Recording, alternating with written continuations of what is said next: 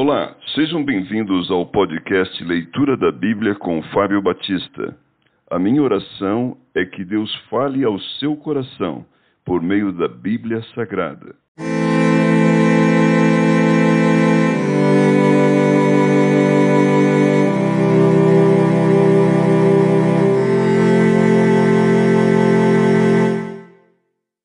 João capítulo 5 A cura de um paralítico. Passadas estas coisas, havia uma festa dos judeus e Jesus subiu para Jerusalém.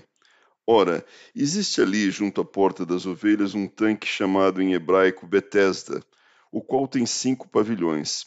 Nestes jazia uma multidão de enfermos, cegos, coxos, paralíticos, esperando que se movesse a água, porquanto o anjo descia em certo tempo agitando-a, e o primeiro que entrava no tanque, uma vez agitada a água, sarava de qualquer doença que tivesse. Estava ali um homem enfermo havia trinta e oito anos.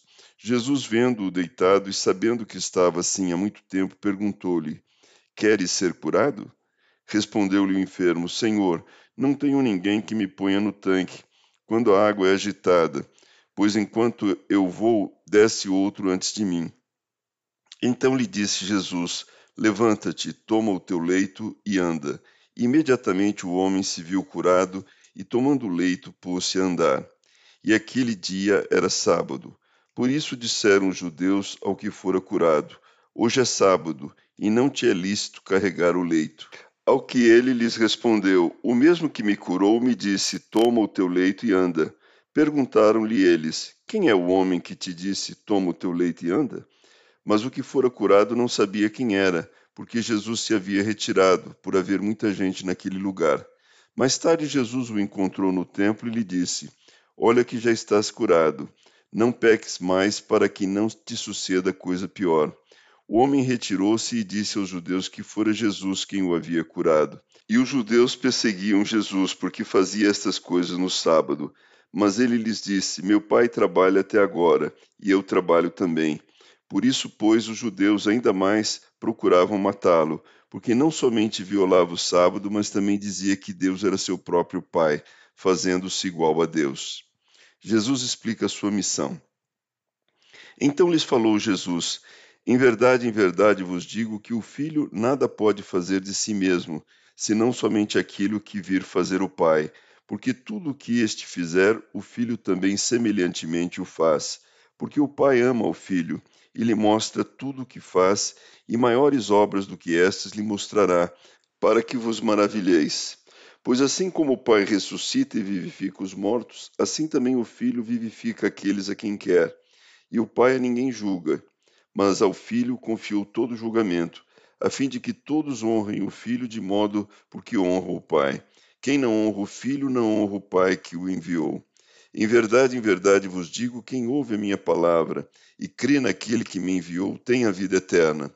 Não entra em juízo, mas passou da morte para a vida.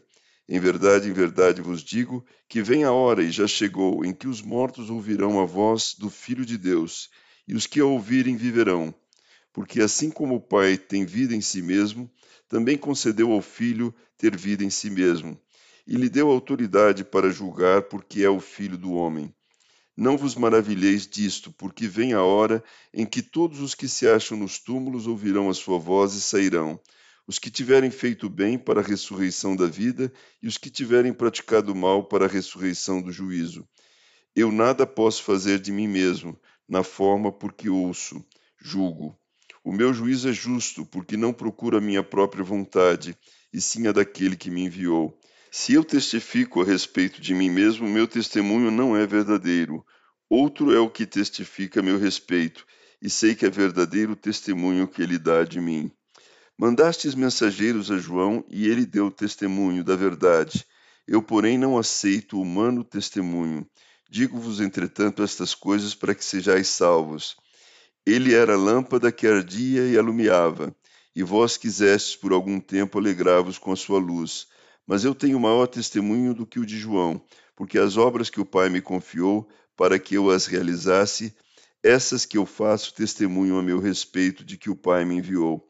O Pai que me enviou, esse mesmo, é que tem dado testemunho de mim. Jamais tendes ouvido a sua voz, nem visto a sua forma. Também não tendes a sua palavra permanente em vós, porque não credes naquele a quem ele enviou. Examinais as Escrituras, porque julgais ter nelas a vida eterna, e são elas mesmas que testificam de mim. Contudo, não quereis vir a mim, para terdes vida. Eu não aceito glória que vem dos homens. Sei, entretanto, que não tendes em vós o amor de Deus. Eu vim em nome de meu Pai, e não me recebeis. Se outro vier em seu próprio nome, certamente o recebereis. Como podeis crer vós, os que aceitais glórias uns dos outros, e contudo não procurais a glória que vem do Deus único? Não penseis que eu vos acusarei perante o Pai. Quem vos acusa é Moisés, em que tendes firmado a vossa confiança. Porque se de fato cresceis em Moisés, também creríeis em mim, porquanto ele escreveu a meu respeito. Se, porém, não credes nos seus escritos, como crereis nas minhas palavras?